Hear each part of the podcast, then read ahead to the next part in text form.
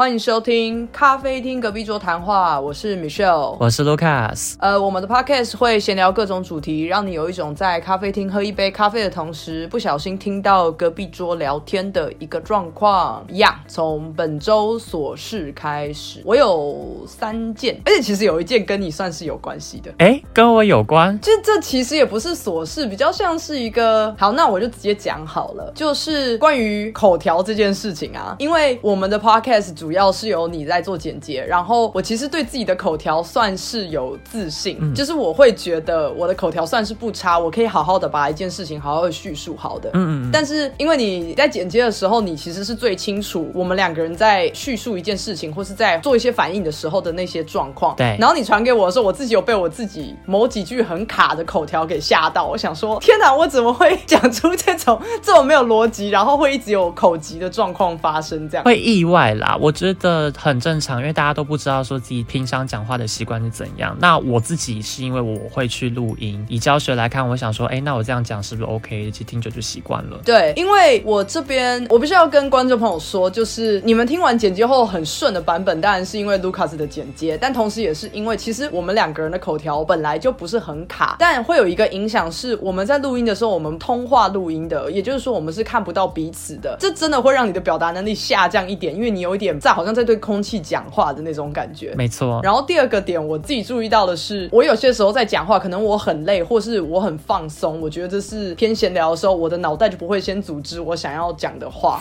所以就会导致我边讲边想，边讲边想，那在表达能力上面就听起来就会笨笨的这样。哦，理解理解。不过我觉得蛮好的，你有没有觉得你录这个 podcast 的口条有在变好一点？我觉得有。我觉得对我来说，我精简掉更多的赘字跟废话。嗯。但我也有学生跟我讲说，他觉得我很厉害。他说我录 podcast 跟我平常上课的感觉是一模一样的。我上课也没有赘句哦，对，因为你平常有在上课，我觉得这个有差，因为你要让对方听得懂你在讲什么，因为毕竟你在教课，所以我觉得你的口条越训练一定会越好。对啊，但是我平常的工作虽然也有大量的跟人沟通，但毕竟不是像你那么一样，一定要让对方完全清楚的了解你在讲话的内容，不然他万一误会就完蛋了，他就会学到错的东西。对，没错。对，这是我发现的第一件事。对，但我觉得说录这个 podcast 对我们来讲都是很好的，可以训练到自己的口条，然后知道说如何把资讯正确的跟尽量以百分百方式传达到对方那边。嗯，因为我就觉得这真的蛮难的。一开始觉得自己口条很好，但后来发现还有很多进步的空间，总会有的啦。对，但这也没有让我很很失望啦，只是觉得蛮有趣的。没想到透过录 podcast，本来只是觉得是一个心情抒发的闲聊，结果有这样子的。收获这样蛮开心，嗯，好，对，这是第一个。然后第二个我要讲的事情是诈骗这件事，就是我在前几集有一次我提到说，我不小心把我 iPhone 的一个设定，就是把不认识的号码自动规避掉的那个功能，我不小心把它打开。对，然后因为我现在把它关掉了，就变成我一定会接到每一通电话。那我就在昨天接到了打开之后的第一通诈骗电话，好神奇！你那边也会有诈骗电话哦？对，因为我不在台湾工。做，可是我这边有诈骗电话，但这个我会马上知道它是诈骗，是因为那个手法已经在网络上，台湾人的一些粉丝团或是台湾人的那种什么互助会，大家已经广为流传，就是不要上当。所以我一接到的当下，我其实是很冷静，然后我还跟他说：“对不起，我现在是在开会，你可以等一下再打来吗？”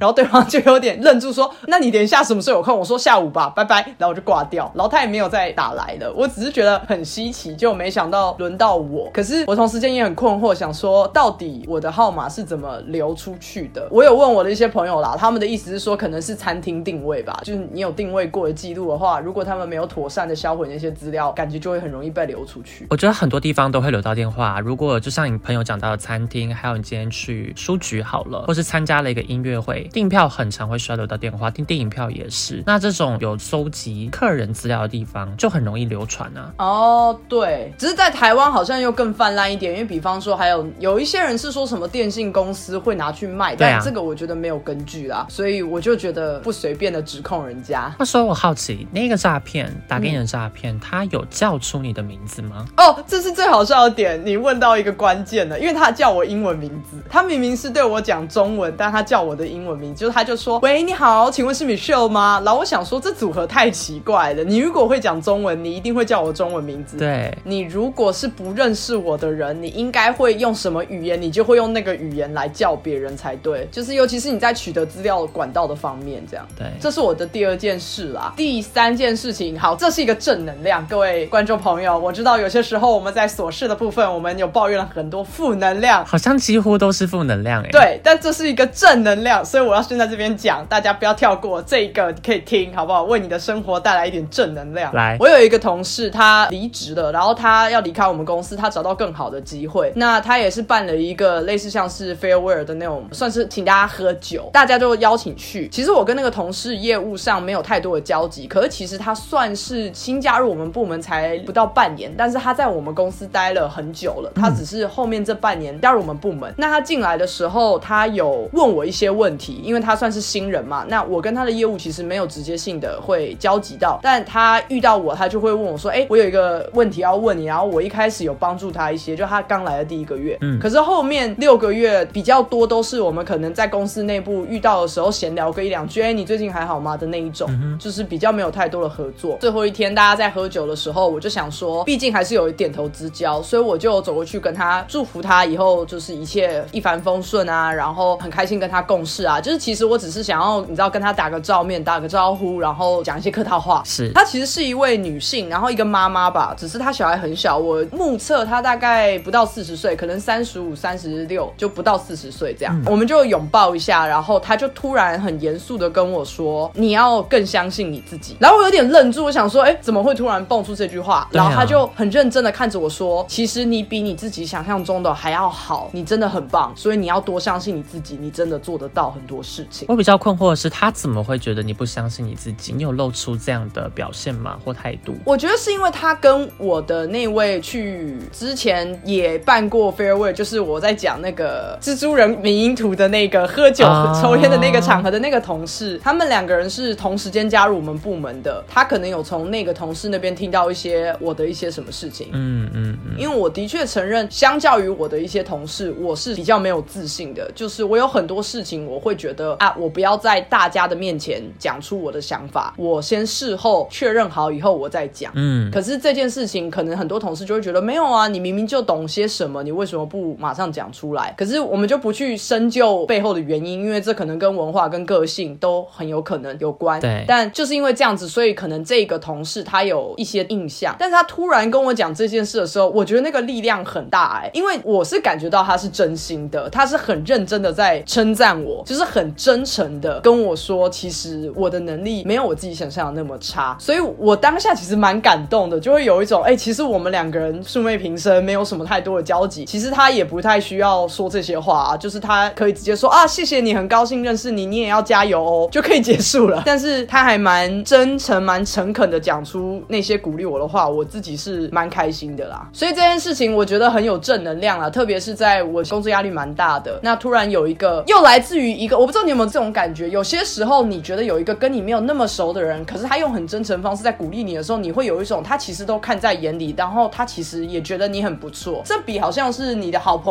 在安慰你的时候说没有啦，你很棒，来的更有力量。对对对，因为其实好朋友的话本来就会想要鼓励你，你会觉得说有可能他讲的话并没有带有这么的百分之百有看到你的努力。对。可是如果今天是你的同事或平常没有那么的熟的人，连他们都来鼓励你了，就代表说他真的肯定你的表现，你所作所为其实是对的，你在正确的道路上。对，没错，这就是一个琐事啦。我觉得我很开心，然后我也祝福那个同事，虽然以后可能也不会有太多的联络，但很感谢他最后一天讲了这些话。我觉得这可能也是一个技巧可以学起来吧。就以后如果我们变得比较资深了，我们在跟后辈可能在一些比较没有那么正式的场合，但我们却可以给他们一些鼓励的时候，搞不好这个对他们来说意义重大，但我们可能没有想过。是啊，而且这也是一个人脉的累积，就并不会觉得说哦，那我们就这样就散了。你对他也会印象深刻啊。对，这就是我本周琐事。OK，换你，你这周有什么琐事吗？有啊，我这一周两件小琐事，有一件很开心的事，哎，对，跟你一样，我们有一些开心的事情可以分享了。这一周我跟我朋友去参加一个红酒音乐剧的活动，那我朋友买了一个无限畅饮的票，所以我也喝得很开心。我那个晚上就喝了十杯红酒，哇，好多很多，又很快，因为这个音乐剧大概九十分钟，九十分钟十杯等于一分钟九杯，哎，等于九分钟一杯，嗯，一分钟九杯会不会太扯？一分钟九杯。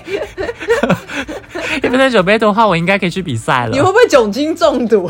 会会，但是这个会有个衍生，就是说这个音乐剧主要在讲的是爱情，或是一个人有亲情的部分，嗯在讲的是孤单寂寞。我看了看，我就瞬间其实我就流眼泪了耶！我那时候受到很大的感动，嗯不是因为爱情的部分，而是因为我想到，我该不会大家又会哭吧？不会吧？我想到说，我那时候在德国读书的时候，嗯很辛苦，就很多文献要读，然后又有很多课程要上，也要一边写论文，又每个学期都要写论文。嗯嗯，然后每周或每次打电话跟家里视讯的时候，都会跟他们讲说过得很好，不用担心。啊，我懂。对你一定很懂这个部分，因为就是都会报喜不报忧嘛，就是不想让家人担心说可能哪边过不好。对有一次我就跟他们视讯的时候讲一讲，我就突然就大哭，我直接崩溃了。哦，我好像记得这件事。我在德国哭的次数很少，两次而已。那这一次就是其中一次，真的是大哭的那种。我就说我撑不下去了，我觉得很辛苦很累。然后哭完之后，嗯再硬挤出笑脸跟室友打招呼，然后装作没有事的进房间。那时候的压力真的很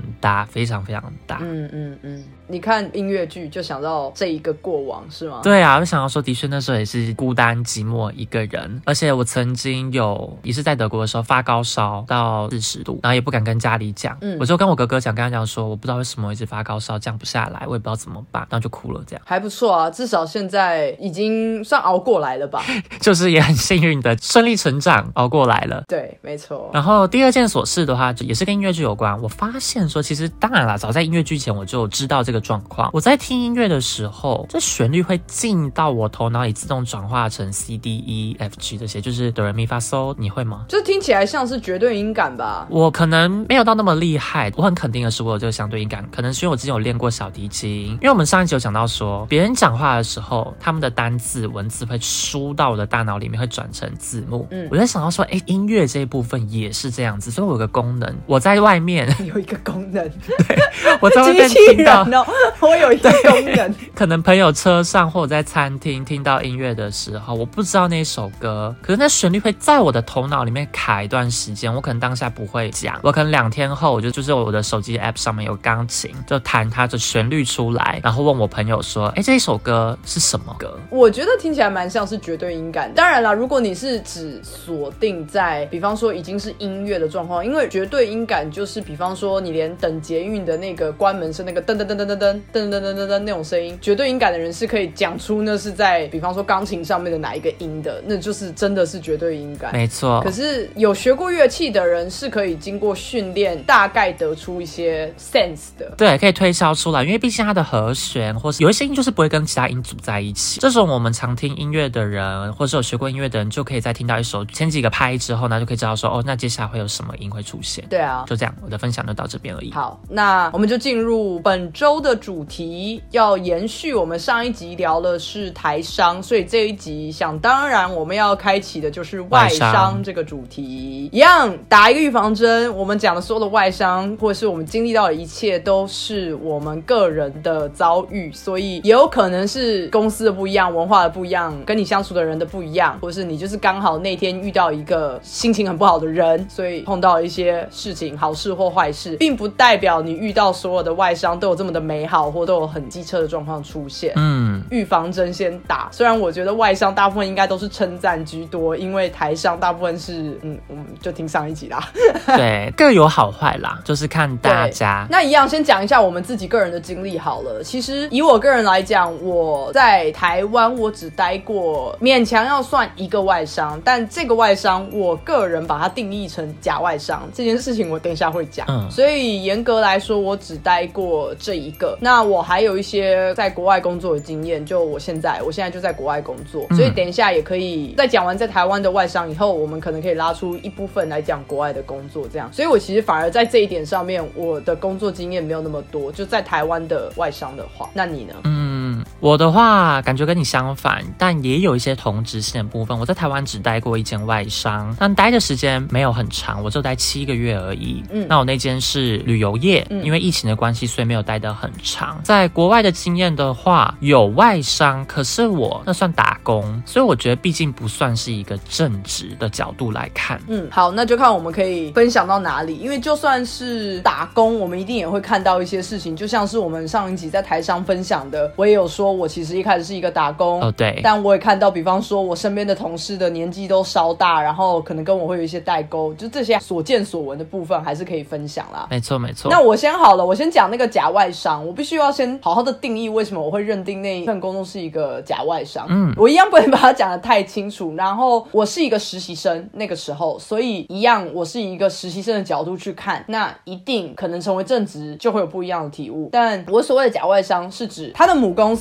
的确不是台湾，他的母公司是在国外，可是他就是啊，我直接这样讲好了，所有的在里面工作的人都是台湾人，这一点也没有什么问题，因为他毕竟是在台湾。嗯，但我认定他是假外商的那一个关键点就是我们怎么称呼彼此，我们对彼此之间的称谓。怎么称呼彼此？你说名字吗？没错，这就是我要讲的点。因为很多台湾的公司，我相信不管台商还是外商，都很喜欢取英文名字。对，但我觉得这没有关系，这只是一个称谓，一个方便称呼。对啊。可是我当时进去这一个外商的时候，他们也是互称英文名字，那我觉得很 OK。所以我在第一天我也直接介绍说：“哦，嗨，大家好，我是 Michelle。”这样。对。结果呢，我就遇到了几个同事，那当然每一个人都比我资深嘛，我只是一个实习生。他就说：“哦，你好，我叫 Kevin。呃，你好，我叫 Amy。”然后我就：“哦，Kevin 你好，Amy 你好。”嗯嗯。我们就这样相处了几天，结果就在某一次聚餐的时候，一个小小的聚餐，就突然有一个同事跟我说：“哎，你怎么敢这样称呼大家？要不然嘞？”然后我就有点惊讶，我想说：“哈，什么意思？我是叫你的名字不是吗？”我当时我就在心里面想说：“我有叫错什么吗？”结果可能 Amy 经理之类的吗？不是，他就说：“你只要进到职场，对方你一定要称呼他为哥或姐。”可是有些不喜欢被叫哥或姐啊。对，有些人其实是不喜欢的。然后我也有，我又一样的用这句话回他，我说：“哎，可是有些人不是不喜欢被称呼哥或是姐吗？就是他们会觉得这样被叫老了。”我遇到超多啊。然后我那个同事就跟我说：“可是大部分的人都会先接受，因为我当时只是个实习生，我是一个学生，所以我称呼每个人哥哥姐姐很正常，而不是真的要故意好像要显对方老这样。”他就说：“最安全的做法，你一定要叫人家哦，Kevin 哥，呃，Amy 姐。”然后我就想说：“Oh my god，我不是在一个外商吗？而且外商你就是用英文互称名字的状况之下，我还要叫你哥，还要叫你姐，Sister Amy，Amy Sister 都很怪啊。”我想说，这真的很不外商哎，因为外商外国人的文化，你就是可以互称名字嘛？Amy 就是 Amy 啊，没错。我就在那一刻起，我就觉得我待到了一个假外商了，我不应该把它认定为一个外商这样子。可是当然一样啦，或许是我真的不懂礼貌。如果有听众朋友你觉得哦天哪，这是你自己的问题，你太波多啊波塞。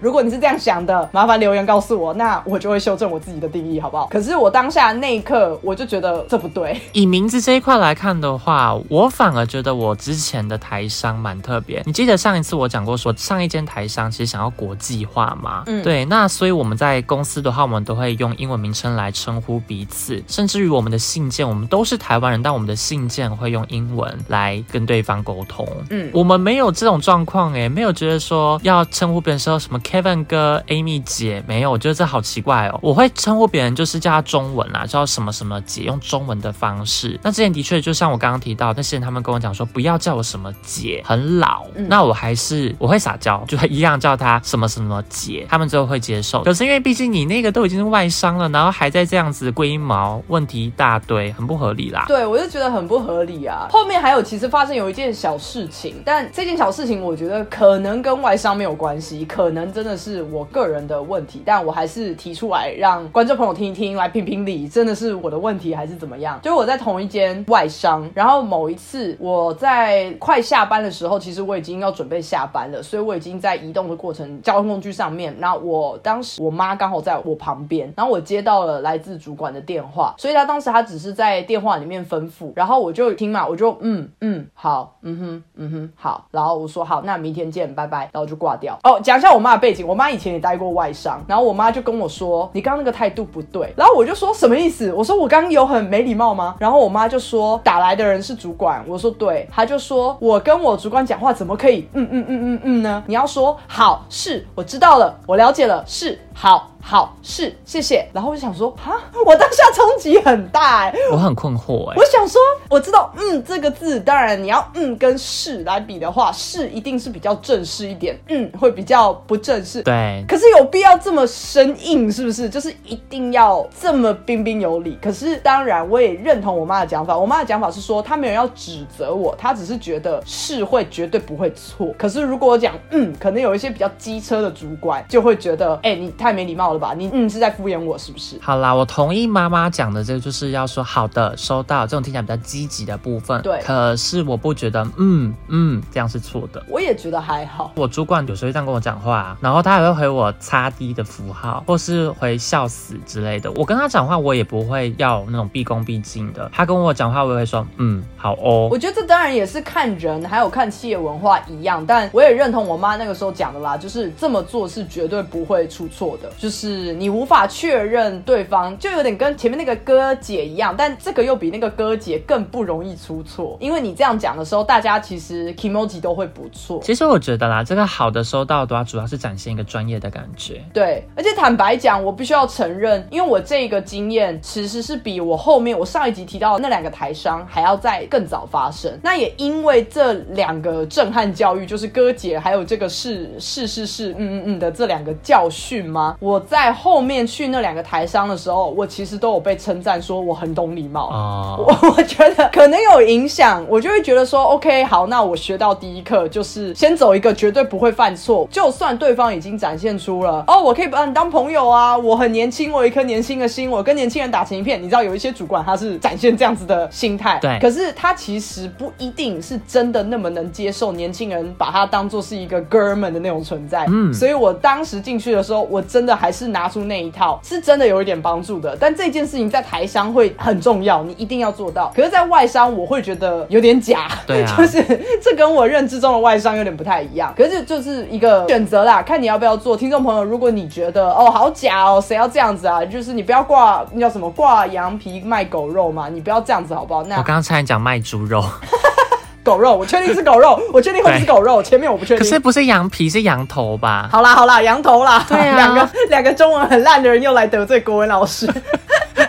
真的，你刚才讲羊皮对吧？对我刚？讲羊皮，我只记得是羊什么的，但对你讲对了，是羊头。好，这不是重点，反正这就是这就是我对于那个假外商的也有学习到啦。但当时其实被纠正，尤其是那个哥姐的时候，我当下脸真的蛮垮的。OK，我反而觉得我当时待的外商是真的算蛮外商的。它虽然是香港的公司，嗯它的休天数是优于劳基法的。我记得我第一年就十天了。嗯以台湾来看的话，是你要满第一年你才有七天的特休可以请。那我前一间外商的话的福利，因为毕竟就旅游业，所以也会有内部的旅游福利可以使用。是每个礼拜哦都会有下午茶，都会有免费下午茶，就我们也不用缴什么钱，然后他每天也都会有零食放在桌上，这点让我觉得蛮方便的。因为外商就是让大家有一种很轻松随和的感觉，所以饮料也会有，都可以提供。嗯而台商没有这个东西，最让我觉得说蛮意外的是，我在这个外商经历之后，我进到了我上一间公司，嗯我就发现说，哎，奇怪，怎么咖啡也要钱，茶水间没有茶，这件事情对我来讲是一个很大的冲击。那我相信这个对于我们的听众来讲，会觉得说这很普遍啊。只是因为我的前提背景是我在台湾外商之前，我都在德国打工，嗯那我们的茶水间是都会有饼干、茶包、咖啡，就随你自己去用。那如果今天没有了，公司也会去补。那我们的员工是不用担心到这一块的，所以我才会觉得说，哦，外商的这个福利真的很好。你现在待的外商茶水间有东西可以吃吗？没有吃的，但是有喝的。喝的例如什么？就是咖啡跟茶，然后还有一类似像是那种汤吗？就是浓汤，你也可以冲泡式的。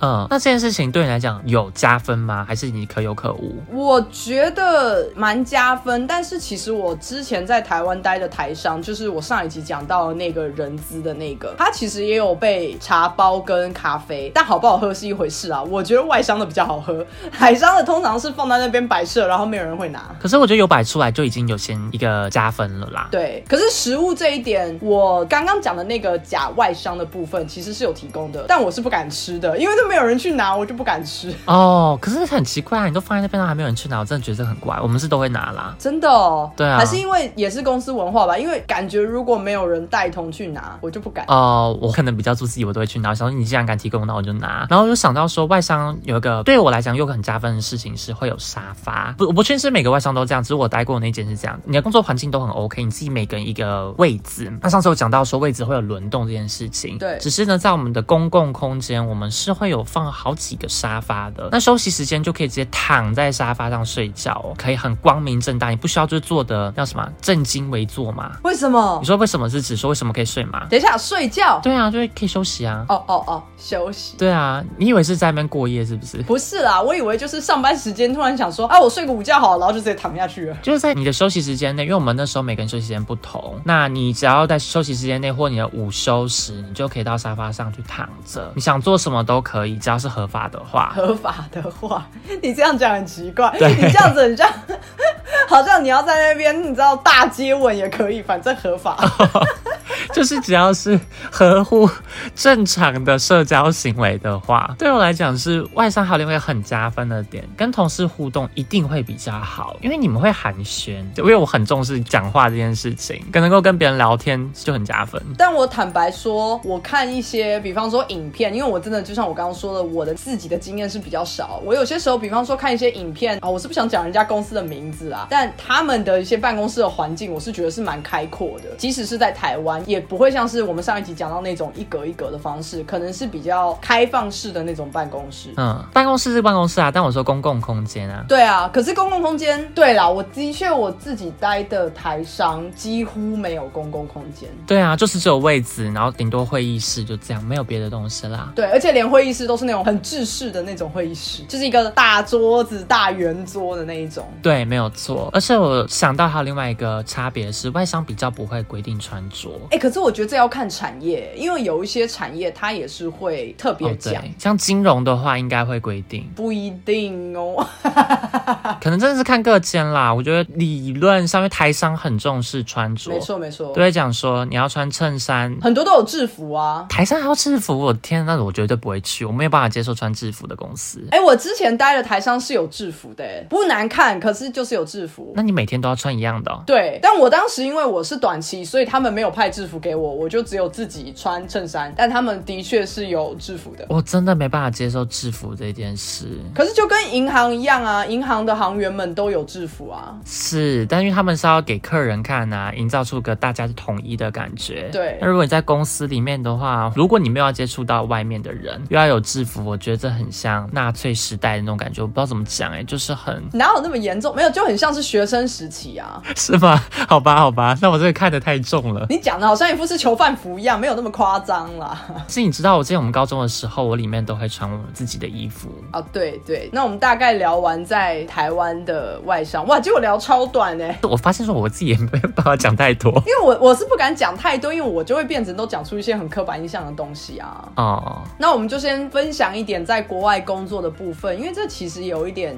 也是偏外商，但是真的在国外工作的外商，这样讲对吗？嗯嗯，这边我觉得我可以听你分享很多，然后问你问题，因为这个部分我真的比较少。可以啊，我要先大概讲一下我这边的状况是，首先我必须要说文化差很多，就是上班的文化，因为我觉得我的同事们都是比较一个开放的心态，也就是说我们整体的文化是鼓励互相问问题，跟互相怎么讲，用英文讲的话就是 challenge 彼此的一些想法。嗯这这件事情在台湾不太可能会发生，是因为不管台湾是外商还是台商，哦，或许有些外商可以，但是大部分的状况会变成说，大家都很 care 彼此的位阶，或是啊，你看像我刚刚讲那个什么哥什么姐的，对。比方说那个哥那个姐提出了一个提案说，哦，我觉得这边要做什么样子，我们要布置一下场地，那你不敢跳出来说，哈，不要了，我们预算不够，这可能在台湾就会要包装，对，没有办法这么直接的讲。可是至少在我这边，我们公司的话，一定会有人直接说，我觉得我们要不要做什么比较好？因为我们现在的预算其实是不足，嗯那对方也不会觉得这有什么，他只会觉得哦，反正我就丢一个想法啊，不要就不要。是，那我问你个问题，你们能不能直接讲说，我不认为这是个好想法吗？这会太强烈一些吗？是不会，可是你要马上讲出你希望怎么做。改善的办法。对，或者是你觉得不好在哪里，或者是因为你曾经有什么样子的经验这样子。可是我觉得这一点很好，可是外国人的确也很常先夸，先夸然后再摔啊。对，但是我觉得这点很好，是因为我真的觉得国外都是比较偏对事不对人。同意。相较之下啦，因为我觉得在台湾有些时候，你可能，比方说你刚刚那句话，我很不认同你，或是我觉得那个想法不好，很多人就会觉得说啊，他是不是看我北宋，所以他才会故意在大家面前想要冲康我。可是我觉得这件事情在国外工作比较不会发生。嗯，对。国外工作，大家只会觉得说是针对那个想法，然后你也相对应的提出说你觉得好在哪里，不好在哪里，或是你觉得怎么做比较好。所以我其实是蛮放心在国外敢直接讲。嗯嗯，而且因为你讲话本来就很直接，所以我觉得这点特别适合你。哦，我跟你讲，你点出这一点真的很好，因为其实我一直都觉得我在台湾讲话很直接，对但是我来到国外以后，我才发现，哇，我可委婉的嘞。因为外国人更直接啊，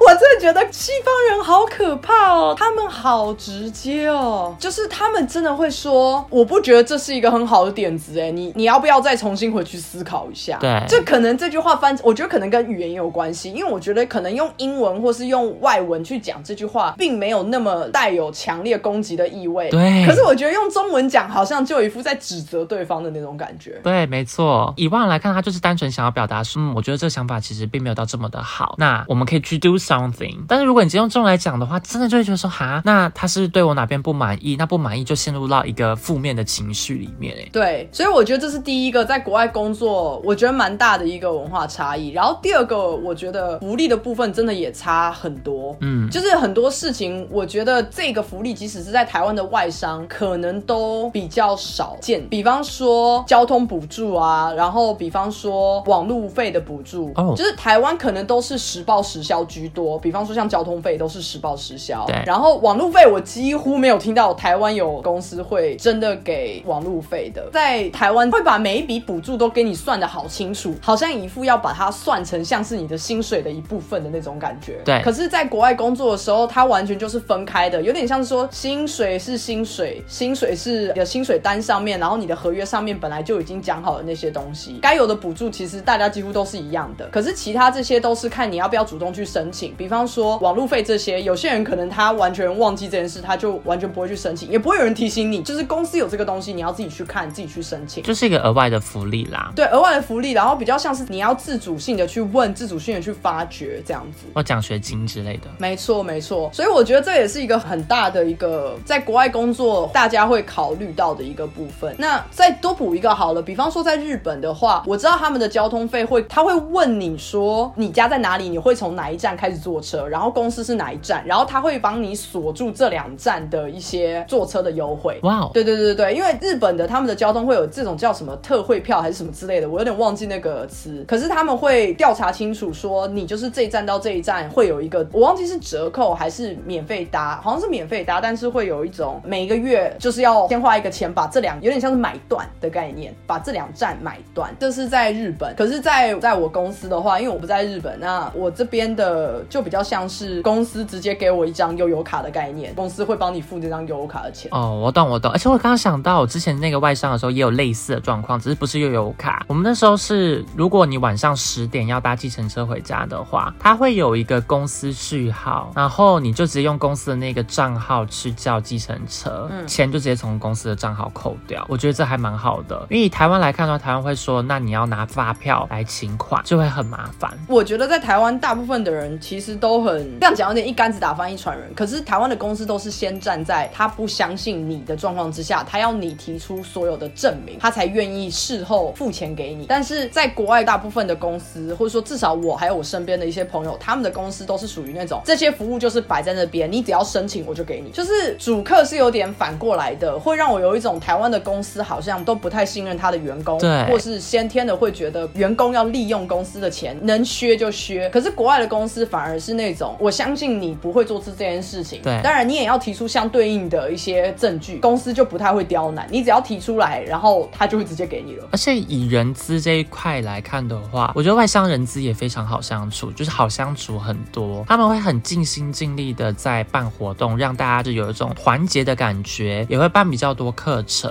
那像刚刚你有提到的，就是让员工有舒服的感觉，这也是其中一个部分。但台湾的人资反而会让我觉得，哦，他们又要刁难我了。嗯我就是完全不同感觉。对，然后讲完制度面跟讲完同事文化，其实文化还可以讲很多，但我就精简一下，因为这也跟你在哪里工作，还有你遇到的人，因为大家都是四面八方来的人，所以遇到的状况一定会不一样。嗯然后我还要讲一个是，我觉得国外工作很爱办大大小小的活动，就是他希望让大家放松，所以我还蛮常发生一个月至少会有一次是他会希望大家下班之后留下来，可能喝酒或是吃一点炸物那种小点心，然后大家在那个时候聊天。这件事情，我觉得可能台湾的一些比较新创公司或是一些外商也有在做，可是在国外这件事情非常普遍，每一家公司都有，完全不是那种少数。那大家都会留下来，就至少因为一个月也才一次嘛，那又是那个时间点，其实这也是一个算是社交压力嘛，你一定要参加，因为只有在那个时候你可以更认识彼此，就跟台湾一样嘛，很多人都是那种下班要去接小孩啊，下班要赶快回家煮饭啊，那你可能永远都不会去认识那些跟你不同年龄层的同事，但在国外，因为他会一直去创造这些小活动，逼着你要去参加，而且有些时候那活动会提早开始，可能五点下班的话，可能四点四点半就会开始，也就是说，他宁可让他的员工少工作一个小时，但他要让员工认识彼此，然后这样子才会促进你的工作效率嘛，你才知道你可以找谁帮忙。没错，我很同意。如果你今天跟一个新的同事有了更多的交集的话，你们在职场上共事的时候会有很大的帮助，你们沟通起来也会比较顺。对，而且他们其实好爱去弄一些 workshop 什么的这种东西，国外好喜欢，一天到晚都弄一些什么 brainstorm 或是 workshop 或是什么 master day，都是这种奇奇怪怪的。然后一开始进去的时候，你就会觉得我好像不应该浪费这一天，我还有好多事情要处理。可久了以后，你会发现，其实这些东西都是在累积你的人脉也好，或是让你上班更有系统、更有效率。是是，但这这一点其实是我在台湾工作的时候完全没有遇过的，就是我反而会有一点措手不及，就觉得说为什么要这样？我一堆事情没做完。但在台湾，大家就只会要求，哎，你桌上那么多事情，你赶快结束。对，其实你讲到这个部分，让我有点庆幸，其实蛮庆幸的啊。我就要更正，我觉得不止有点。我现在这间台商，它以行为来讲，又有一些像外商诶、虽然说要我们自己员工买软体这个部分很扣分，可是我这一间公司，它会办很多活动，有包括学习英文课程，或是一些软体、硬体机构的课程，让员工去学习。下班之后，也会有一些社团，像羽球社或瑜伽社。蛮少见的。对，你可以去参加、去报名，然后也会有唱歌比赛或是什么什么比赛都有。挺好的。对，我就想说，跟我前一间公司有很大差别。那另外就是我现在这间公司，它有完整的教育训练，嗯如同我们在前几集提到的，我的 mentor 会帮我排一个适合我的课程，让我对于其他部门怎么运作或是出货的流程可以有更好的掌握。所以当今天有发生问题的时候，我都可以知道说如何去解决。那这个辅导员的用意特别的帮忙，因为在职场上一定会遇到问题，那你就直接去找你的辅导员，让老鸟来帮你。我觉得你讲这个点真的很好，因为我知道台湾有一些外商也在做，但这个点真的很重要。就是你如果是新人刚进入一间企业的时候，你一定要找一个 mentor，就是那个人可能只是跟你在同一个职务上面，然后他比你早进公司，哪怕他比你早进公司一个月都没有关系。你一定要找一个 mentor，你你自己筛选啦，你也可以找很有资深、很很有经验的，或是找你同组的，或是你的主管，或是就像我刚刚讲的，跟你同一个职位，但他只比你资深一点点都没有关系。但你一定需要一个人带你，即使公司没有安排这个人选，通常外商会有很多人主动 volunteer，对就是比方说在国外工作，很多人都说，哎、你有问题可以问我哦，然后你就可以马上跟他说，那你愿不愿意当我的 mentor？这件事情在外商或是说在国外工作非常的普遍，而且你一定要这么做，你有这么做，你的主管才会觉得 OK，你在轨道上没。错，没错。如果你都没有这么做，你的主管可能就会跳出来说：“那我当你的 mentor。”不然你是真的第一个不会认识任何人，第二个你不知道怎么处理事情比较快，然后你有问题的时候，你甚至不知道你要找谁，因为很多时候你是根本找不到主管人的。对对，这是很可怕呀。其实要聊的话，还可以聊非常多啦，因为国外工作真的聊都聊不完。那我们现在聊的东西其实是非常表面的，但是就看有没有一个憧憬喽，看大大家会希望、喜欢有这个梦想，想要出国工作的话，也可以闯一闯，但是也要小心。第一个是照顾自己啦，第二个就是跟 Lucas 前面其实有提到的一个例子一样，就是你一个人在国外，你要处理很多事情的时候，尤其又是工作不顺的时候，其实压力真的蛮大的。你要很能够抗压啦。对其实我还有想到语言条件也要有，你不可能语言条件太差然后去外商，对不可能。没错，这真的很受挫。我们之后可以在聊语言的时候，我们可以聊这一个点，因为我真的是受伤无数。我们之后我觉得可以开一集聊语言学习，因为你是专业的。你记得吗？语言的这一块，我前一个 team leader 在我前公司的时候，他跟我讲说，Lucas，如果你中文不够好的话，你不知道怎么写中文信，你可以去问其他同事。哇，其他同事是外国人，他们是外国人，他叫我一个中文母语者去问外国打脸人，欸我觉得很丢脸。然后他跟我讲说，Lucas，我不知道你的英文在写什么，我好生气，OK，我们之后来聊这个，我们特别拉出来聊这个，这个很精彩，这非常精对彩。，好了，那我们今天就浅聊聊一下我们外商的工作经验，还有如果你想在国外工作的话，你会遇到什么样子的状况？有好有坏，所有事情都是一体两面。希望大家工作顺利，或者是找工作顺利，或是出国顺利，好不好？那就下周见喽，拜拜。拜拜。